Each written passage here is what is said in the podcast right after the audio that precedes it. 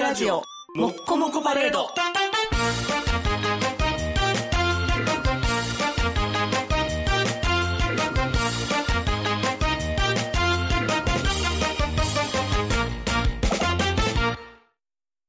妊娠する可能性が高い日を危険日と表現するのはおかしい実際子供が生まれたらおめでたとか言うのに青春アルデヒドゴリエラ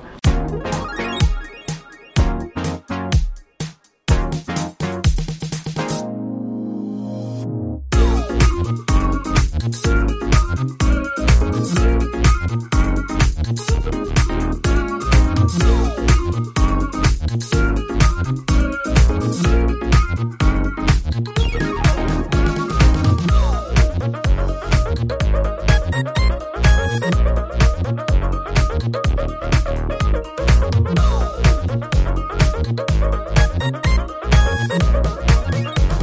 はいアルデヒドのアルデヒドです谷脇ですあのーはい 音質が悪くてすいませんでしたいやいやいやいやいやいやいやいやけどはい取れててよかったねあ取れててよかったまあたままだあまの取り方したから僕は鼻かんでる音を多分すごく怒ってる人がいると思うんですけどはいそうな3ん週間ぐらい夏風邪でさはあ、はあはあは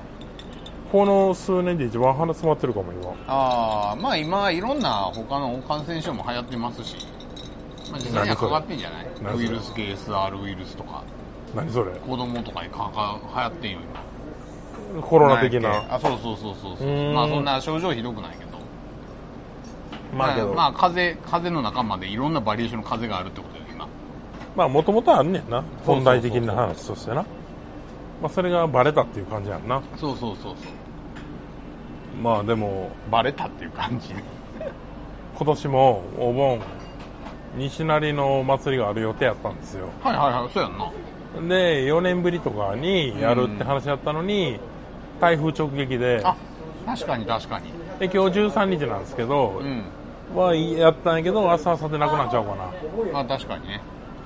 まあしゃあないよなしゃあないこれはしゃあないうんで今日も白芸から収録を、まあやっておりますけれどもね、はい、ちょっと白芸で定期的に収録会をやろうとしてるんで今そうですねそうしたいしイベントもまあやりたいですよ、まあ、あね神戸もやりましょうってこの間お声掛けほんまよかったはいよかった、やりたいぜひちょっと少人数やけど15人ぐらい入るからやろうっいてやもう十分です十分です、ね言ってやくりれまてしるょうんではまあ何やってんやろ最近もうほんまに思ったより仕事しててさ、いいやーいいんじゃないまあ、楽しいんですよね結局、まあまあまあまあま思っなんかないつものいつもほんまいつもイーメイドの話申し訳ないですけ ど僕が好きなメイド喫茶イーメイドさんで、あはいはいはい働いてる子が、まあ、昼食とかしてる子もおるわけよ当然まあもちろんいるでしょうねで昼普通に働いてるのに、はいその週5普通に昼働いてるわけじゃんうん一般的に知らんで仕事とかはうんうんがメイド喫茶に週2とか入ってるわけよはいはいでも週7じゃせやなんやのに3連休に働いたりするからうもうん週8じゃんみたいなまあまあまあまでけどめっちゃ忙しいから大丈夫なんって聞いたらあうんけど私メイド喫茶で働く方は仕事って思ってないです楽しいでってうんうんって聞いた時にもなんなんてワーカホリックなんてうん いやああまあそう思うか今日ワーカホリックじゃないマーカホリックやけどまあなんていうの例えばなんでワーカホリックっていうのえなんでワーカホリックっていう話仕事中毒えあホリックって中毒なあそうそうそうそうそうまあまあそうやなはでもまあワークっていうのは別に楽しい人は楽しいですかあ、らはうんまあなんていうの遊んでたらついでにちょっと収入あるみたいなあ、うんでまあなくても例えばめんどくさい行く側で行きますとかさまあでも僕,、まあそれはあるんじゃない僕の仕事はまさにその感じでやってるからわかるけどあー気持ちはいやでもね僕らも会社とかで仕事してるとやっぱり会社もねなんかイメージ問題になることって表だって出てくるけどさまあほとんどの人はそれなりにやりがいを感じてさ、はいやってるやんならまあそのうん家でゴロゴロしてるよりなんかちょっとでも例えば手動かして作業すると喜んでくれる人がいますみたいなうんなるとまあまあなんかうん今日は別にしんどくないからなんなら仕事したいなみたいな日とか多分あるんですよはいはいはいはいだからそういうポジティブな感覚じゃないまあまあまあそうかもなあ確ーだからまあ健全っちゃ健全よねかにそんなに深く考えんでもみたいな、うんまあでも僕ね昔大学生成り立ての時に、はいあのー授業頑張っていくじゃないですか、はい初め、はいはでなおかつこう部活みたいなのを入れい、て、うんうんで空いてる日を全部バイトを入れたらマジで1週間で空き時間がなくなったことがあるんですいやわかるうん僕も学学生の頃やったほんならあのー、3ヶ月ぐらい経つとあの、ね、ちょっとおかしくなってくるんですよねうんなんかあの空き時間がないことにいでいい意味で、やいや悪い意味ではあ、はあはあ、うんいやねなんか体調っていうかなんかね心の余裕がなくなってくるんですよ次あれやらなあーこれやらなでみたいな感じになるからなリズムができてきてもやっぱ空き時間っていうのは意図的にちょっと作んないとまずいっていうのは体感としてあるんですけうど、んうんそれさえ取れてればまあ別に土日もなんていうの寝る前朝起きてから寝る前まで働くわけじゃないんやったら、はいはいまあまあ大丈夫かなみたいな感じはあるけど僕もとにかく大学行って自分でお金稼げるの嬉しくて、ん限られたお小遣いやったのがさその民主主義になったわけ資本主義になったわけじゃんはいはいはいでいっぱい働きたくてバイト3つぐらいやって、はいもっとやったかな、うんダイソーとリンガーハットと家庭教室をああやっガてーまドしたマンよとかやねったんで、うんうんガードマンって普通警備員やけどな、はいでそれ楽しくてやったら週8とか週9になっていって、まあまあまあ、なるよな、でも一日ダブルヘッダーとかそうねでも稼げるの楽しかったのがそれだけどモーニング娘。見に行ったりしたのが「あのー三国無双」というゲームをはいはいはいはい。覚えたす。瞬間に全てが崩壊して一日でも多く休みたいし一日であーも多く学校休みたいしああ、まあまあ。バイトも休み。みたいし1時間でも多くゲームやりたいっていう時期がまあまあまあまその後連邦 VS ジオン」というゲームであ。はいはいはいはい。もうかなり大学生活は狂わされたなああ、なるほど。うんまあまあ、でも、今となって思えば、まあ別に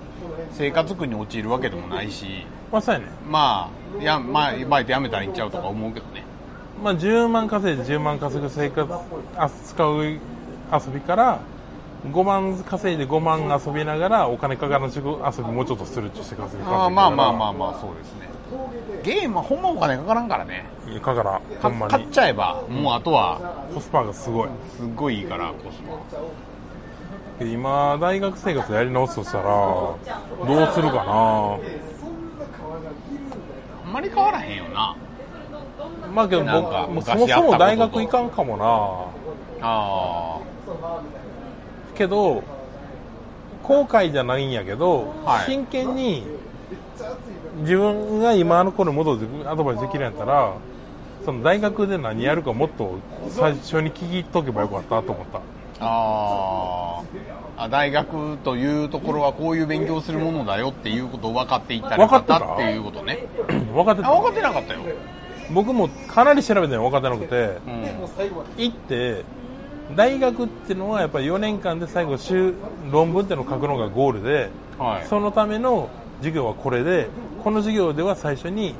あのこういうことをその簡単に言ったら4年3年後に君がやる、その自由研究の内容を考えるんですよはいはだかいはいらはい先にこういう研究があるっていうことを学ぶ授業みたいなことをそのガイダンスというか、いはい授業要項ではもっと分かりにくい言葉でもっとちゃんと書いてなかいっやた実際そんな風にはカリキュラム組まれてないからねあはっきり言って別にだからその興味を引くようなカリキュラムにはなってなかったよ我々の時代は少なくとも今は多少、ま、変わってるかもしれんけだどから卒論何すんねんって4回の頭に言われた時にはってなったもん僕えそれって自分で決めれるんみたいなっうんうんうんて思ったよなっていうはいはいはいはいことがあるんでもし高校3年生とか大学12年生 18歳から20歳の青少年がいたら、はい男子は兄脇に女子は僕にメールをするおいおいおいおい その分け方はおかしくないか未婚男性の僕に女子は送るようにす るいや男子も歓迎よ普通に。まあなんでしょうねだからな何したいから今そこからまあなんていうの何歩か戻って今これここでこれをやっとかなあかんみたいなのはまあ誰も教えてくれへんかったよねゴール設定教えてくれへんかったよゴール設定というか今やるべきだからものな何年もこのうん授業やってるかって教えてよってめっちゃ思ってたそうやな、うん、あのこれが分からないとこれができないんですよっていうのが1回でも聞かされてるとまあ違うんやろなとなんか統計学みたいなの、計算の仕方の授業とかがさ、はいはいは突然やって統計ってこうやるからみたいな、はいはいはい、でもなそれはなぜかというと昔の人がその我々が教わってるやり方で勉強してきて結果分かってるからまあいいやないだからうーんだから同じメソッドで分かったねん俺らはが来てるわけよ、まあ、前世代のだからさラーメン作ってるの見てそんなもんは目で盗めってあそ時うそ代うでしょそうそうそうそうそうそういうことそういうことまさにだからナンセンスだっつってんのって思うよねあーやけどまあ変わってないねまあでも今はそのでも悪い意味でお客さん志向になったから今大学はあーでもな先生がのびのびとまあ我々理系とかだとやっぱりね魅力ある研究とかあーまあとらわれない発想とかはあんまり彼でもちゃんとしててもダメだよ、まあ、なんていうかけど遊びがないなくて最短距離で来たやつにはできないことっていうのがあってあだからそういう意味ではまあ人それぞれ紆余曲折を経ながら来るっていうのをまあ許す文化っていうのがまあ多分高校までよりは大学から先の方がだいぶあるでもまいやあーそれがね高校化しちゃったんよーうん悪いけどだからその結局さ高校の終わりになどういう大学を選ぶかとはいはいはい、大学の始まりに大学4年間をどう使うかってことってああまあそれは違うねめちゃくちゃ価値あるやん両方にまけど両方欠如してるやあん両方にか後半の方が圧倒的に価値があると思うなはっきり言って僕は結構その前のモチベーション重要と思うんでまあ、うんでも大学は入れるか入られへんかっていうのがあるからね結局望んだところでいやだからだからそのモチベーションようん勉強するということに意味を持たせるモチベーションが欲しかったなってああまあま僕が大学へのモチベーションを大学行ったら好きに生きれるって思ったからやかあでも正解ちゃうそれはらけどそれは大学の授業内容には関係なかったから全然ないには関係ないでその中でも興味あることを選んだけど全然興味なかったからうんそうやねまあまあその思ったんと違うはあるよねでけどちゃんと教えてくれたらもっと僕はその4年間に価値を持ってたなってのをずーっと思ってるからああの、あ、まあ、先生が悪いっていうゆとりみたいなこと言うのもあれやけどただそれをなんか言ってくれる人が言ってくれる期間があればいいのになと思うそのああまあどこに相談していいか分からん案件やったからほんまは先輩やろねそれは本来けど先輩と触れ合い機会はないよあんまりないうん大学にはだからそれを設定したらいいんかもなと思う先生にやらせるのは荷が重いっていうかもっと言うと OB とかあだから僕が唯一大学行く卒業するまでのモチベーションになった言葉の数少ない1個で案外兄脇であはいはいはい君が言った大学の研究とか授業なんてもんは何をやってもそこそこ楽しいし何をやっても割と楽しいみたいああまあまあそれはほんまそう思うなあの本気でやっても何をや見てもそんなに面白いもんじゃないよって ただどんなもんなさそうなもんも案外真面目だと面白いよって話してて、うんまあ、それええこをと言うなまあ、本質的ではあるとう思んうんうんでもだからねやっぱ時が来たら面白くなるよ勉強はうないやそれを僕諦める言葉として受け取っただけやから僕 はだからそのあの時の選択が悪かったんじゃなくてこういうもんやなと思まあおうなと思ったわけでまあ確かにそうかもしれんねだからあなたがやってることはこう面白いんですよって、うんだからこの授業でこういうことを決めるんですよっていうあの勉強の道筋を教えてくれる人が欲しいはいはいっはてめっちゃ思うわいまあ確かにねはい質問ですえーっとね今日はね結構 時流の流行りの質問ですよはい超ホットな話題うんドクター T さんからの質問ですはい柏木兄弟のお二人いつも楽しく拝聴させていただいております、はい先日韓国の研究チームが常温常圧の超伝導体を作ったというニュースを聞きましたはいこの研究自体はまだき検証は不十分とのことですが本当だとすると画期的だと思います、ただそもそもなぜ、えー冷たいとあ冷たいってまあ温度が低いよね温度が低いと超伝導になるのかという点が疑問ですまた、じょなぜ常温で超伝導を実現するのが難しいのでしょうか教えてあるべきとっていう話題なのこあこれめちゃくちゃ話題ですね今もう今デイリーにも毎日情報が更新される勢いという話題れですね、はいへあのー韓国のえ、うん超電導体ってしてますそうかまずそっからかな何でも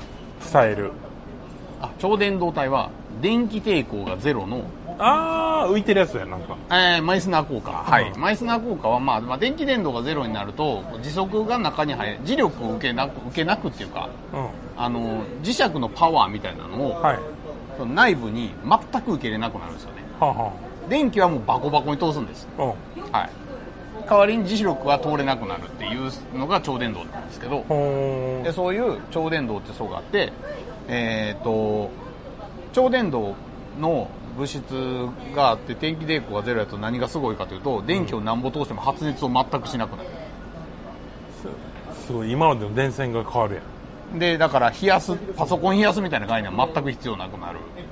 熱、はい効率で100%電気効率も100%になるしはい無駄な電気もいらんし発熱もなくなるしなくなるしええことしかないなってはいでまああのどんな地球一周回しても電力損失ないので、どこまででも伝送できる光ファイバーに近い電気のやつやはい、無駄今って言ってなんすっごい無駄が出てるんですよはあはあは電線通すだけでめちゃくちゃ無駄なのでほんあとあでもその無駄がめちゃくちゃ削減できるから例えば発電所で起こす電気を減らせるとかあーみたいなことも起きるしで、まあ、さっき言ったその磁石で浮かす浮かすっていう効果が出せるんですよね、はいはいはい時速時速が入らないことによってでそういうことができるとリニアモーターカーみたいな無限あの運搬とかも非常に抵抗が少ない運搬ができるようになるみたいなトーンって押したら無限にトーンっていくってあ感じね、そうそうそうそうそうそうそうみたいなことが、まあ、できるようになるので、うん、うんまあ、すごいやんまあもうウルトラかけノーベル賞何個分かぐらいのあはあ話なんです、これはねできたとしたらでこれが今まで超電導っていうのはまあえっ、とだから120系ぐらいやからマイナス150度ぐらいかなでできるよっていうのはあるんですけどまあそれより上の温度はできてないああなるほどですよでそれが今回室温です我々が生きてる世界で置いてるだけで超電導ができます冷やさなくてもできます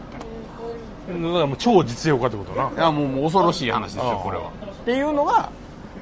なんかできたかもっていう話が出てきたっていう、はいはいはで韓国から出てきてこれ LK LK99 っていう LK- LK-99 っていうので検索したらいっぱい情報が出てくると思うんですけど、いまず、はい、君がざっと読んでるだけの書簡でいいんやけど、はいはいはできてそうないいやいやいやいやいや、まあ、正直できてないでしょうねあのそれを目標に一歩近づいたぐらいの話いやあのね超伝導を起こす物質っていうのは、うんあるんですよ今世の中に何十種類かあるでそれの分類分けもされてて、はいなんですけどなぜ超伝導になるかっていう話は、もうまだ全然分かってないんですよああそうなんやはい結果だけない今まで出てるたまたま超伝導になった物質を調べるとこんな共通点があるかもねーみたいなはいはいはい話とかをしている状態なんですはいはいはいだからあの新しい物質が出てくるっていう、こう新しい候補物質が出てくるっていうのはすごい歓迎すべきことだし、今回の物質は今までにないちょっと新しい系なんですよはいはいだからちょっと新しい物質で今までのとあんま似てないからこれが超電導になるとするともう激アツであることは間違いないですよ間違いないその室温が出なかったとしてうもん仮にでまあなんか今まさにこれ発表されたのが多分2週間前ぐらいかおなーすげえ最新あで1ヶ月ぐらい経ってるのか一応でもあのー今もうだから日進月歩で世界中のグループが追試とかをやってて、えうん、で理論計算やったりしてでまあなんかどうもあってそうあってなさそうってやってるんですけどどうもほんまに新しい面白い物質であることだけは間違いなさそうで、えああなるほどうん、だから、まあ、その室温超伝導が出るかどうかはさておき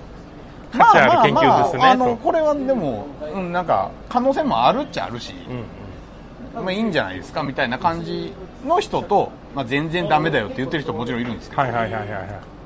まあ、ポジティブな結果も出てるかなっていう感じではありますだからまあ結構画期的な話になる可能性はまだある、いや質問の答えとしては、う残念ながら温度がどうこういうレベルに人類はまだ達してないしんうん、結果的にこれぐらいでできてるってだけで、そうただ韓国がやったのはそんなみんなが言うほどのことはできてないんやけど、はいただそれでもすごく偉大な一歩を踏み出してるとあーまあまあ結構かもしれんぐらいやけど、まあ、それは、なんかまあ半々ぐらいかなポジティブあーまあまあまあ面白いんじゃないって言ってる人らと実験しながらもねうんっていう、いや全然まだ分かってないんや。全然まだ分かってないですでまあでもその基本理論っていうのはもう分かってて、うん。あのー電子が移動物質の中を電子が移動するから電気が通るんですよ、はいはい。でところが電子っていうのはマイナスの電荷を持っていて、はい。でどうしてもマイナスの電荷を持ってるのでそのプラスの金属という塊はい。がちょっとプラスなんだと思ってもらったらいいんですけど、そのプラスの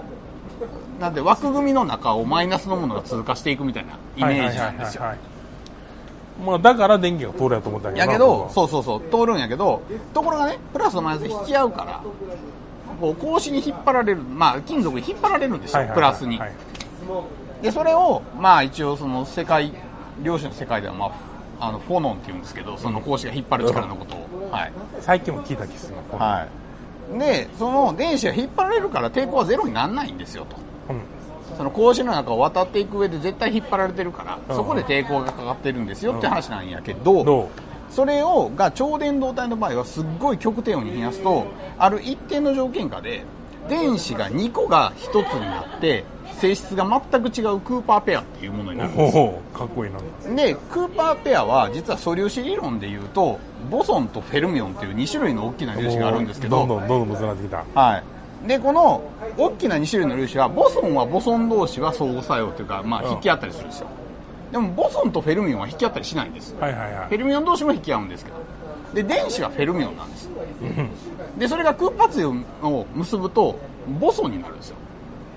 でボソンになると何が起きるかというと今まで格子に金属に引っ張られてたでしょ、はいでこうその金属もまあそのフォノンっていうのもフェルミオンなんです電子も見フェル込んミねオンんな言んで葉すがよ。なんで、まあ、しゃあない坊主さんとフェルフェルミさんから取ってる名前やかうんはいはらいしょうがないんやけど、ね、電子と金属の格子はもともと引っ張り合っててこれフェルミオン同士なうんのところが電子が空発になると引っ張られなくなるわけね全くなぜか。そうだから急に全く抵抗がないワープゾーンを走っていけるようになるまあ、たまたま、その、無人の高速道路みたいなのが通ると。えー、まあまあまあそうそうそうそうそうだから今まで今までタイヤしかなくて高速道路を走ってたやつが急に浮き上がって空飛ぶ車みたいになって、えー全くガソリン使わんでも走れるようになるみたいな話ですあの、理解できなかった人は無理に理解せずとも最後まあままであそ聞いうてくそうださそうい。そうそう雰囲気でいいんですけどねねでそのクーパーツイっていうのがをどうやったら作れるかっていう理論がまだないんですよだから浮いてる車にたまたまなったんやけど、そどうやったら浮くかっていうのは一旦特定の金属を冷やしたら浮いてたんやけど、まあそうそうそう以外手がかりがないとうそうそうそういうこだから温度があるからどうとかいうレベルにまだ行ってなくて、とはい一旦浮いてたのは「おやあれはすごい寒い日やったね」っていうだけの話えでまあまあまあまあまあまあ俺が見たのはねってそうだからその寒さがどれぐらいその浮いてることに影響してるかは分かってないんやけど、はい今のところ浮い寒い日しか浮いてないっていう話まあそうなんですそうなんですなんですけどでね寒いすっごい冷やした時に、その、まあ、クーパーツイっていうそのワープできる電子みたいなのに変身できるっていうのはある実は理論はあるそれは割とね進んでて理論はあるんですよ、なんですけどその理論やとどうしてもその例えば100ケルビンと言われるマイナス150度ぐらいでいけるやつとかは、もうそれ説明できないですねなんで浮いてるかなんで俺でも、ま、なんで空発ができてるかわかんない。ただとでにかくきないはずだ。しかそ言えのない温度になったらなんか浮いてるわとでもそう、現実がさっき言ってるから。なんで、これ後付けでどうにか新しい理論を作らないと、まあ次の物質の予想もできないし、どういう必要条件かもわかんないんでっていうんで、やってるんですよ、まだ。まだ全然やってる。そうやなはい。っていう中で出てきた新しい物質なんですね。はい。なでんで今まではペロブスカイトっていう物質ばっかりだったんですけど、今回のはちょっと違うので、なんで皆さんあまり理論を分かろうとしても、はい人類もまだ分かっていませんはい、 あちなみに鉛と銅とリン酸でできてるみたいです、ああその金属は、はい、こんあ金属というかこん、まあ、今度できたやつははい、なんであまりまだ理解理解しようとせずはい、特定の環境下でできているのがちょっと違う環境下でできてそうというところですございますはい、はい、というわけで人類の夢は果てしなく遠くそれでも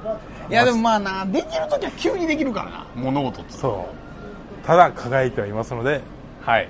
人類にこうご期待はいはいというわけではいねぜ前回前々回は音質が悪くて申し訳ございません僕のミス いやですいやいやただこれから少し待ちですがああまあまあまあ音質はほどほどのラジオ、ねポッドやっていきたいと思いますんでねね精神ある程度を今後ともよろしくお願いしますあで言い忘れたあの、は YouTube ではい南部白芸って調べてもらったら、はい今ある程度が第1話から毎日1話ずはいつずーっと更新されてます、はいあの簡単に言いますね過去放送を売ることを諦めましたいやでもまあまあまあ利便性があるからねそう音そう声そうファイルはあのまとめて買ってくれる人はいはは当い然歓迎ですが、はいあのコンテンツとしては基本的に無料やと思うより無料で白営でいろいろ会談とかのこともやっていくんやけどまずは科学ポッドキャストを全話 YouTube に載せようということで今はい毎毎日一話ずつ上がってますんでそうですねはい過去放送聞いてない方はぜひ18年前の我々にまあ確かに会いに行ってください、はいよろしくお願いします、はい南波白芸南波ひらがな白芸漢字ですはいというわけであ登録お願いしますですよな、ね、 いやいやまあまチャンネル登録お願いしますっていうやつなどっちでもいいけど嬉しいです はいというわけでお届けしましたのはぶっちょかしわけとあ谷合博士でした青春アルデヒドは南部白芸 YouTube チャンネルで毎日1話第1話より全話公開予定でございます3年間の長きにわたる長期更新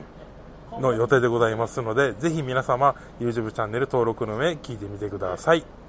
そうかなこうかな違うかな調べてみたり考えてみたり自分から聞いてみよう投げてみよう友達にあるでひどに分かってないことなんかいっぱいあんねん例えばなんでこうせえんのやろとか例えばもっとこうなったらええなとか人の話を聞いてみよう面白がって聞いてみよう知らんことを知る青春あるでなるほどなるほどなるほどなすぐに誰かに喋りたくなる満たすぞ知識欲科学の科学のラジオだよ